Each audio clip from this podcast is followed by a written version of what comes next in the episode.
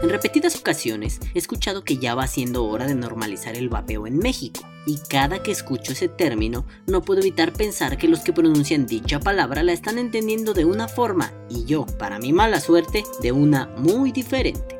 Lo que suele entenderse cuando en los contextos del vapeo se habla de normalizar es que el vapeo se ha convertido en algo cotidiano, en algo que se hace todos los días y que no es mal visto ni señalado. Cuando hablamos de que algo es normal, pensamos que es algo que todos hacen e inmediatamente lo cargamos de moral. Lo que es normal está bien, lo que no es normal está mal. Así de simple. Dado que a muchos les interesa que el vapeo esté bien, sea lo que eso sea, y que se vuelva una cuestión cotidiana, con sus mejores afanes claman por una normalización. Sin embargo, me parece que la cuestión tiene aristas muy filosas que hay que mirar con cuidado.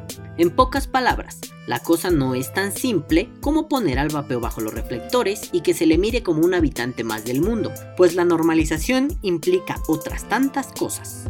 Aquí empiezan todos los problemas. La normalización se trata de un conjunto de procesos que intentan instalar formas de ejercer el poder sobre lo que hace aleatorios e individuales a los seres humanos. Esta onda de normalizar se trata de establecer patrones en donde lo que rige es lo permitido y lo prohibido. La norma es lo que se establece. La norma es la forma de dictar lo que es verdadero de lo que no lo es. La norma es la que nos dice si algo está bien o está mal. Por ejemplo, hacer pipí o caca en la calle no está bien. Hay una norma que nos indica que esas sacrosantas necesidades corporales solo se hacen en la casa, pero no en cualquier parte, solo se hacen en el váter. Norma encima de la norma.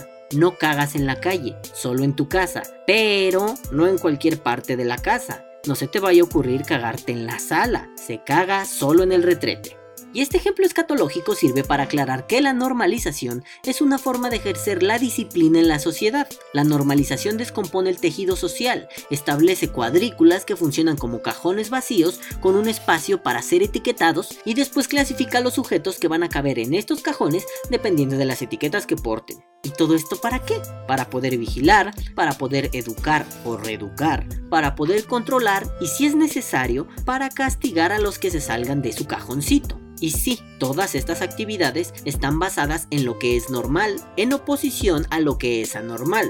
Ya vamos viendo el asunto. Nosotros como vapeadores somos anormales, pues estamos haciendo una actividad que está fuera de la norma, y esa norma es, por supuesto, el maldito tabaquismo. Estas clasificaciones no se van a fijar en las individualidades, en cómo es cada personita. No van a ver si Chonito X es un sujeto sensible, único e irrepetible. Solo van a enfocarse en las características que, grosso modo, son encasillables. Por ejemplo, Chonito X es vapeador. Va al cajón de los vapeadores que está en el ropero de los anormales. También es skater. Va al cajón de los skaters que está en el ropero de los anormales. Pero de lunes a viernes es profesor de bachillerato. Va al cajón de los profesores de bachillerato que está en el ropero de los normales. Todo esto dependerá de la edad, la trayectoria de cada persona, sus gustos, su nivel cultural, su nivel educativo, su rol social, su nivel económico, su sexo, su profesión y muchas cosas más. Y todo esto para que aquellos que ejercen el poder puedan mantener su posición de poder, si gustan llamarle gobierno, pero a veces está por encima de eso. Farmacéuticas. Tabacaleras.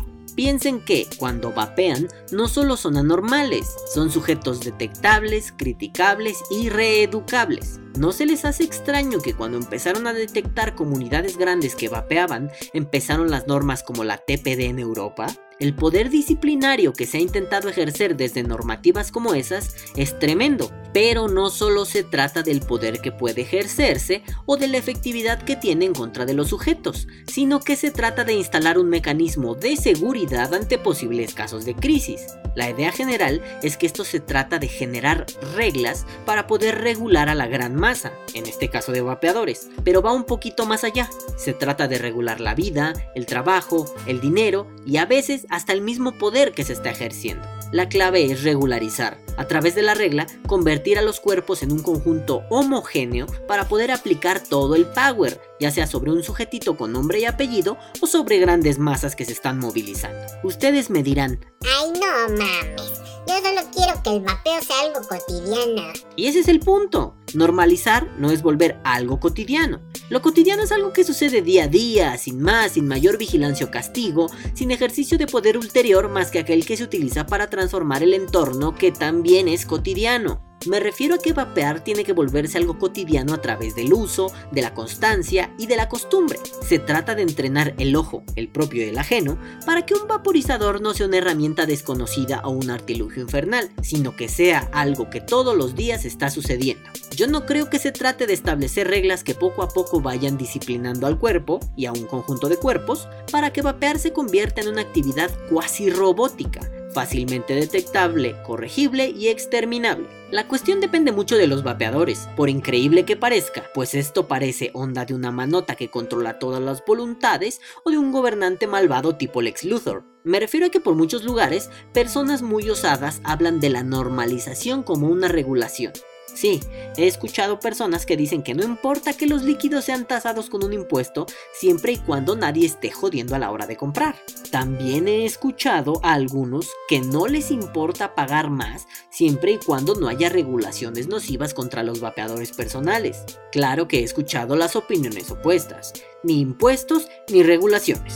Esas opiniones me parecen muy acertadas, por otro lado me parecen peligrosas.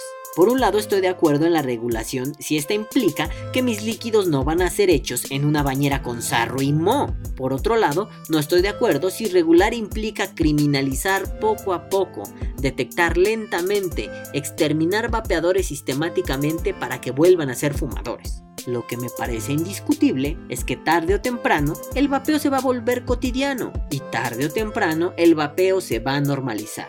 Es inevitable. En ese momento ya no será solo una cuestión de leyes, será también una cuestión de costumbres arraigadas. Creo que lo verdaderamente importante es que no dejemos que esas costumbres sean reguladas poco a poco, hasta que logren regular lo más íntimo que tenemos, el gusto de cómo vapear, la decisión de cuándo vapear y la motivación de por qué vapear.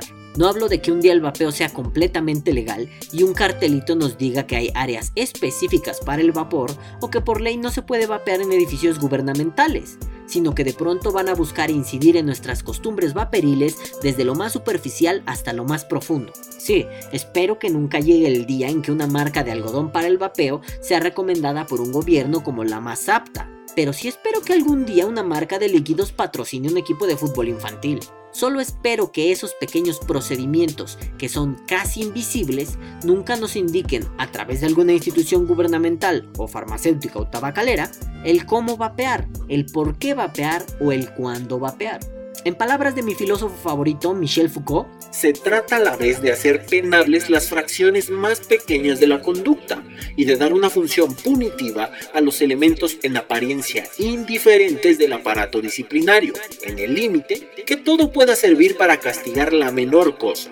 Imagínense siendo castigados por hacer Clapton, quizá no encarcelados, pero sí segregados, marcados y estigmatizados socialmente. Que todos los dioses del Olimpo nos liberen de que ese día llegue. Que viva el vapeo. Vapea o muere.